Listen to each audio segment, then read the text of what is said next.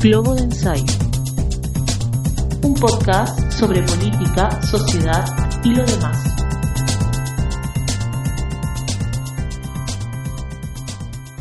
Buenos días, hoy 19 de octubre nos encontramos otra vez para compartir con ustedes Globo de Ensayo.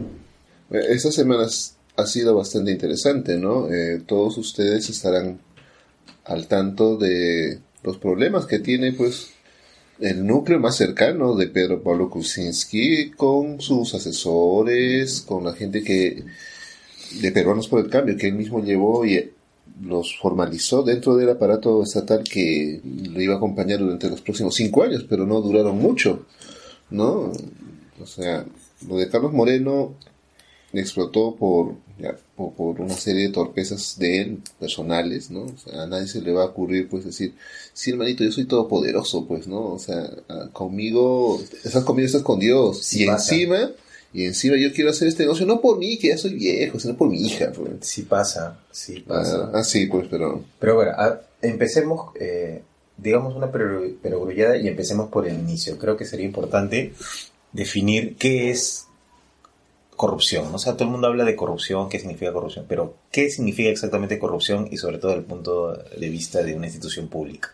Corrupción es ejercer la fuerza externa al Estado que cambie eh, o perjudique la función propia del Estado. Que cambie en el sentido que si debe hacer A, por esta presión, sea de dinero, sea de presión política, sea lo que fuera, no hace el Estado este A o no brinda el producto A, sino brinda el producto Z. Claro. ¿no? O sea, es aprovecharse de una función otorgada por el Estado, ¿no? Para beneficio privado, beneficio propio, ¿no? Claro. ¿No? Eh, eh, o, o simplemente para perjuicio del Estado. O sea, tanto puede ser para beneficio propio o como llevarlo hacia Ah, el sí, perjuicio del. Estado. Porque muy bien puede que un funcionario no haya transgredido los límites de su función, no. pero de acuerdo a un ejercicio de, la, de presión política, económica o de cualquier índole, personal, familiar, ¿no? Es que te estoy presionando a través de la, de la amenaza directa de violencia de tu familia para que no, eh, no sé, pues, no adquieras tales productos o lo, o lo demores, ¿no? No, por ejemplo, eh, claro, corrupción va desde lo que ha hecho Moreno, que es utilizar un cargo, eh, un cargo con funciones eh, otorgado por el propio Claro, presidente eh, para beneficio privado, aún no se sabe de quién, ¿no? Porque parece que hay varias personas involucradas, hasta la contratación de funcionarios en el Estado que no están ni hábiles ni tienen las capacidades para ejercerla.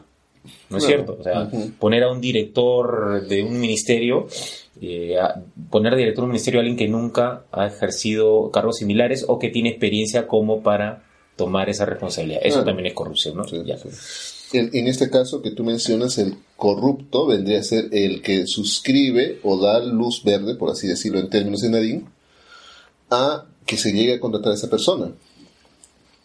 Por eso me parece curioso eh, la reacción eh, muy, re- muy atrasada, además de PPK, Claro, frente a lo que está pasando por asesores de su despacho, porque no son asesores de los ministros, no son No, asesores no, de la. PCM, no son asesores de alguna dirección de algún ministerio, son asesores de presidencia. claro. Y, y, me- y a mí lo que me parece demasiado curioso es que su mensaje sobre las cinco medidas concretas, ¿no? Y, y aquí hago el gesto entre comillados, las cinco Mm. medidas concretas eh, para luchar contra la corrupción. La primera sea, a partir de ahora vamos a revisar bien su CV y vamos a googlear que no tenga ningún juicio previo. Porque eso es prácticamente lo que ha dicho. claro, claro. No ha dicho nada más. Y no creo que eso no se haya hecho antes. No, no solo si se hace, sino que así está la norma de contratación pública. Exacto, O tal sea, cual. Por más que sea asesor y sea un cargo de confianza. exacto. Además, tú cuando entras al sector público, así sea en el cargo de asesor que no tienes que cumplir otra serie de requisitos, eh, lo primero que te dicen es, fírame esta serie de declaraciones juradas diciendo que tú no debes a nadie, que tú no tienes eh, Juicios previos. juicios previos, no tienes vínculos de nepotismo dentro del Estado o dentro de tu institución. Tal cual, o sea, no, Claro. tienes, este, no tienes escapatoria. No, y, y fuera de eso, además, si tú, tú no vas a contratar a alguien de asesor, si es que eh, no hay algún tipo de acercamiento, por lo menos profesional previo. Para empezar, claro. O sea, Sí, sí, no sí. voy a- no, na- No, nadie- pero por eso Kuczynski dice, este, ¿para qué se dedican a estudiar comunicaciones? Y lo la plata no está ahí, la plata está en el Estado. Pero, o sea, y, y lo que más curioso me, me- eh, o sea, lo que más me da risa es que dentro de estas medidas concretas es que PPK recomienda tajantemente a sus ministros y, y a, a toda esta gente que está en un segundo nivel de gobierno eh, verificar bien quiénes son sus asesores, como si los ministros hubieran estado metidos en la colada. No, pues. Bueno, ¿No? hay, hay algunos casos que están apareciendo en ciertos ministerios, ¿no? Pero eh, el caso puntual que nos ha llevado a este momento de reflexión, digamos, nacional, es un problema de PPK. Nada más. Nada más. Nada más. Claro. O sea, quien, quien nos ha llevado ahí hacia... Y hay algo que deberíamos decir eh, de frente, ¿no? Tra- sin tratar de, de- de disfrazar na- nada del mensaje, es que el comportamiento de Moreno, el asesor de PPK, es el comportamiento típico de un lobista que hace negocios con el Estado. Claro. O sea, no es, no es el comportamiento eh, simplemente de un corrupto que busca ganarse algo. No es, un, no es un tipo que con una licitación le pide a- a- a- al licitado súbele 5 mil soles y yo con eso me gano algo, ¿no? Claro. Y después y te doy a ti la buena pro. y- No, eso no es. Ese es el comportamiento típico de un lobista en un estado en el cual no está regulado, el- regulado el lobby.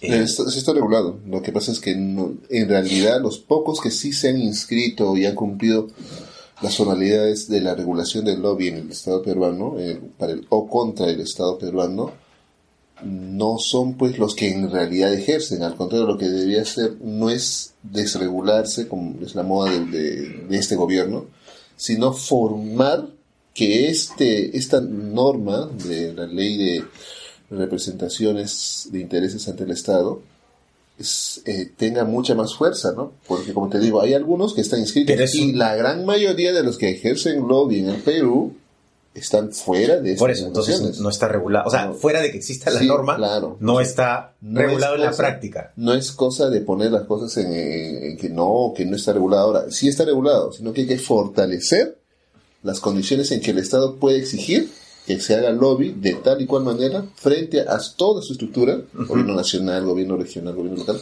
Y so- sobre eso sería interesante entrar después porque, eh, cerrando un poco el tema de, de- de Moreno, ¿no? De Moreno y además de los otros dos asesores que también han salido.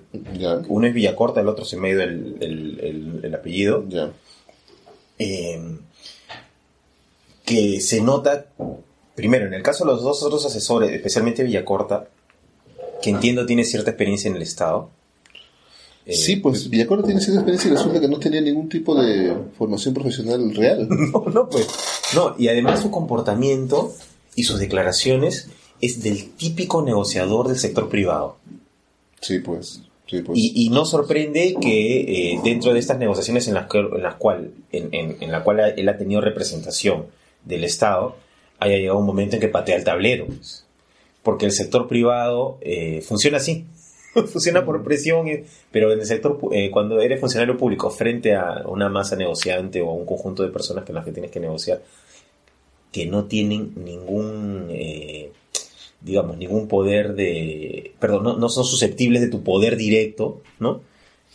Ni de perder plata por tu causa, Claro. este, ahí no tienes ningún poder efectivo. Entonces esta gente se siente totalmente este, desamparada y al final terminan pateando tablero, que es lo que ha pasado, ¿no? Entonces, eh, primero yo creo que fuera de eh, los casos de corrupción, algo ha empezado muy mal en este gobierno desde la selección de las personas que están acompañando los procesos, que además no deberían ser tantos, porque para eso tenemos ministros, para eso tenemos este área de gestión de conflictos en, en la PCM, y renunció el, el jefe de conflictos de la PCM, ¿no? Claro. O sea, eso también te da un indicador. Claro, ¿para, ¿Para qué estoy yo si está este señor que es asesor supuestamente viene de, de la mano de PPK? Claro, Mi función no, no sirve de nada acá. claro, o sea, ¿para qué estoy acá, no? Entonces, eh, y por eso es que estas cinco medidas concretas que, de verdad, si nos ponemos a analizar una, una tras otra, no son nada. No, las medidas no sirven. no. Justo acá las tengo, no son nada, o sea, no dicen absolutamente nada, ¿no? Claro, pero tienes a todo el periodismo diciendo, este, qué interesante, qué buena medida, qué bueno, ¿no? Uno, revisar, ordena la revisión exhaustiva del despacho presidencial. ¿Qué quiere decir eso?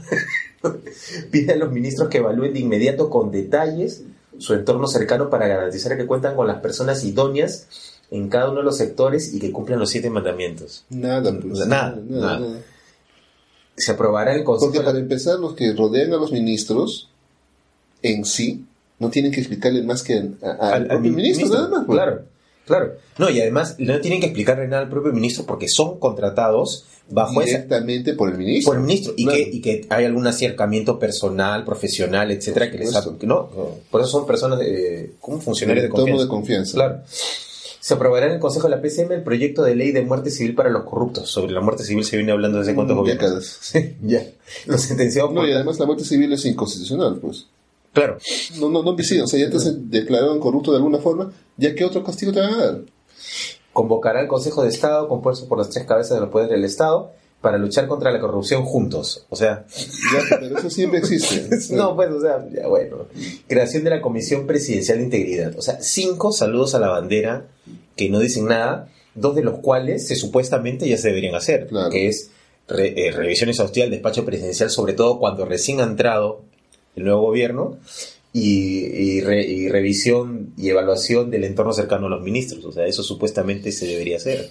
Ahora la número 5, en puridad, lo que te está diciendo es que eh, se va a constituir una comisión y es un pliego, Más. es un pliego más. Un pliego presupuestario más. O sea, ojo, ¿ah? Claro.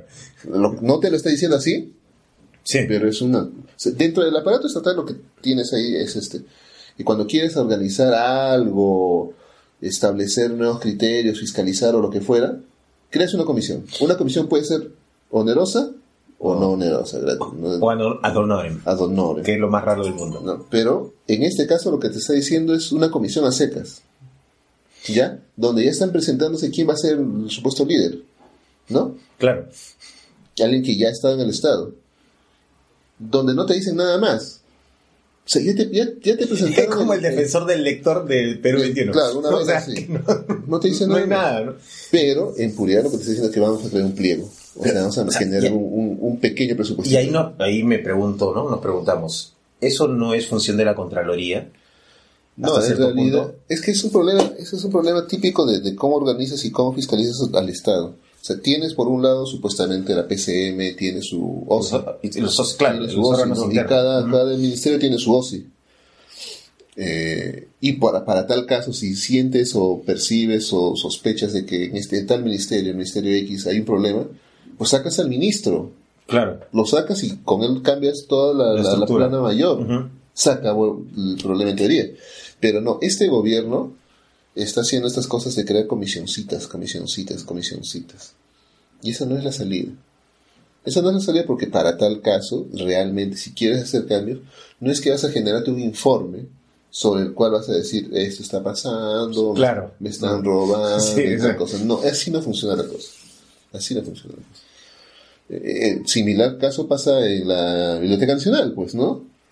En la Biblioteca Nacional, ¿qué cosa han hecho? Eh, y, y bajo un, un pequeño panfleto del pueblo, la justicia, la- la- el, Ministerio de Cultura ya crea una comisión que va a reemplazar a la dirección de la Biblioteca Nacional. ¿Para qué fines? Para regentarla. Es una comisión interventora de un órgano que, si nos remontamos a la historia del país, es tan independiente como antiguamente o contemporáneo a la propia fundación del Estado. ¿De qué estamos hablando? Por eso fue que Hugo Neira, ah, o sea, eso viene de tiempo, porque Hugo Neira se fue del... De, No, no, no, no, no, estamos hablando de este ministerio. De este ministerio. No, no, me Este- refiero a lo de la biblioteca. Ah, claro. O sea, Eh, en realidad la biblioteca es un, un, digámoslo así, no tiene ley que propia, que, que regule su propia función. claro. Le han metido una que otra función, le han metido por acá cosas. Cuando estuve en educación hicieron una serie de funciones adicionales, se trasladó a, Ah, a cultura, cultura. le han metido otras vainas, es un sancochado. Claro. Y, y los fines precisos de la biblioteca pues están perdidos en el tiempo y en el espacio. Ujú. No, y- En vez de, de cambiar, si, si quieres hacer las cosas bien, pues te cambias al jefe de la biblioteca, cambias su estructura Y no necesitas nada más. Nada más, pues no tienes que crear una comisión. No tienes que crear una que- comisión. claro, una comisión que te va a decir esto está mal, lo que ya sabemos que está No, mal. está claro. no, no hay, no hay nada nuevo bajo el sol. Mm, Pero, claro, Y por último, es el jefe el que debe ser responsable de esa institución y decir, eso está mal y yo como jefe me hago responsable de cuidar o no el patrimonio de la institución. ¿Qué, Nada más. qué es lo que debería pasar en Eso cada... es lo regular, es- eso iba, es lo regular en cada cambio de gobierno. por supuesto. Entonces, no, te- no deberíamos tener ministerios ni asesores presidenciales con estos problemas a cuánto, tres meses, cuatro meses de gobierno. Claro. Porque supuestamente, habiendo, habiendo existido comisiones de transferencia Exacto. un mes y medio antes, instauradas, oficializadas en cada, eh, en cada ministerio y en cada oficina principal de gobierno, este, tengamos esos problemas a tres meses. Claro, no tiene nada de sentido. O sea, lo peor de todo es gente, mira, por ejemplo, en cada, en cada eh, ministerio se genera estas comisiones de transferencia. En cada OPD hay comisiones de de transferencia. transferencia, sí. ¿De qué estamos hablando? O sea, por ejemplo, en la Biblioteca Nacional también hubo su comisión de transferencia. Entonces, ¿qué? ¿Cuál, cuál es la- el nuevo diagnóstico que vas a elaborar? Nada. El nuevo diagnóstico es que no se han revisado bien los CVs No, pues, y no se ha googleado el nombre del personaje a contratar. Que es, si volteamos lo que ha dicho PPK, si volteamos, o sea, si, si- si lo leemos al revés, si quieres, lo que está diciendo PPK es que él mismo no ha tenido cuidado en seleccionar a las personas que trabajan con él. No, ¿cómo que no va a tener cuidado? No, eso es lo que estaría diciendo. Ya, claro. Lo, lo que le comentaba una amiga periodista hace unos días, miren, ahora va a salir todo lo de Giro Violeta, los otros tres. Moreno. Y, y- y eso no es que sea de ahora, Eso desde enero de este año, antes de que empiece lo, lo fuerte de la campaña, ya se estaba diciendo. Ya se estaba diciendo, así es. Y se anunció a todo el mundo, se publicó en varios sitios, no solo en, digamos, en los vertederos del Internet, sino Claro, se salió en la prensa tradicional. claro. ¿De qué Claro. estamos hablando? ¿Que esto es una sorpresa ahora? No, Yo- solamente se ha descubierto lo que al que viene la gente estaba sabiendo. Eh, porque lo de Violeta viene siendo cuestionado desde, desde la época de Orellana. Por supuesto, lo de Violeta tiene, si, si te remontas a toda su historia, pues tiene décadas. décadas, ¿no? Que, que ya no qui- quieran saber las cosas, las fuentes, dónde sucedió tal cosa o cual otra, y que no les interese profundizar más porque ya, bueno, ya es el presidente, ya no nos vamos a meter con él, es otra vaina. pues. Claro, es otra cosa. Eh, Pero eso es lo que está pasando en realidad. Claro. Y por eso es que, eh, justo comentaba también con un amigo, le decía, si, si este gobierno, eh, con todos los problemas que tiene ahorita, Ah, Exacto. hubiera tenido la prensa negativa o en contra que tenía un malacón o sin razón, ahorita esto sería un caos. Claro. Pero esta, esta prensa de ahora muy perdonavidas eh, solo no cuestiona directamente la figura presidencial, como se hacían con Humala, ¿no? Sí. Y, y simplemente como que tercerizan la culpa, ¿no? La culpa es de Moreno y ese, ese es el maldito desgraciado. Él es él, es el es, y él, él es el Rómulo. Ese Rómulo. ¿no? Y, y no se cuestiona el entorno en su totalidad, en su totalidad. O sea, no estamos diciendo que tal o cual tenga la culpa, porque eso es imposible saberlo desde nuestra perspectiva tan distante del poder, digamos, ¿no? Pero, pero sí te da, sí por lo menos te da algunas luces en el sentido de que debería investigarse o cuestionarse todo el entorno, no simplemente este, esta oveja negra que cómo, cómo está este, dejando mal a todo, a toda la presidencia, ¿no? Sí, bueno, es que, bueno, lo de lo del cuarto poder ya nos sorprende, ¿no? O sea, siempre es muy light en sus supuestas investigaciones, o quiere cerrar todo en un punto cercano, como si fuera un cirujano, vamos a cortar solamente esto y no es que el cáncer esté en todo tu cuerpo. ¿Sabes qué? Te vamos a cortar el seno, pero no, yo sé que el cáncer puede haber llegado, eh, haber hecho metástasis por aquí y por allá, pero solo vamos a cortarte el seno, no hay nada más. Y luego cuando las cosas se presenten de nuevo con mayor intensidad, bueno, nosotros lo advertimos y tal. Pero el hecho es de que si quieren hacer una revelación, pues háganla ahora, ¿no? Eh, bueno, Hay igual, cosas que, es- que- que en este gobierno, que en esta gestión, en esta administración que estamos viviendo en ese instante, desde el comienzo se están viniendo ya ah, con olor a pescado podrido. Que declares adquisiciones en modo de emergencia, que declares directamente todo un ministerio en emergencia, como el Ministerio de Salud. Que no te sorprenda, pues ahora que hay un incendio. claro. Es bastante oportuno. No, y, y ju- justo el incendio del archivo. Por supuesto, ¿no? Eh, Van a decir casi un... Apuesto, apuesto 1.500 soles a que van a decir que ha sido un cortocircuito. Por supuesto. Siempre es un cortocircuito. Sí, Sí, ha un cortocircuito y, y empezó una chispa que como los archivos hay papeles muy antiguos, etcétera, Claro, este. Material muy, muy inflamable. Muy inflamable, exactamente, sí. Sí, En el país del cobre tenemos los peores conductores. sí, sí, sí, sí, Siempre son los malditos cortocircuitos. Claro, todo es culpa del cortocircuito. ¿no? Y, y es la típica opción para eh, erradicar o eliminar las pruebas que no te, no te deben salir a luz pública. Pues, ¿no? Sí, el, el- terminando el gobierno de García también pasó lo mismo.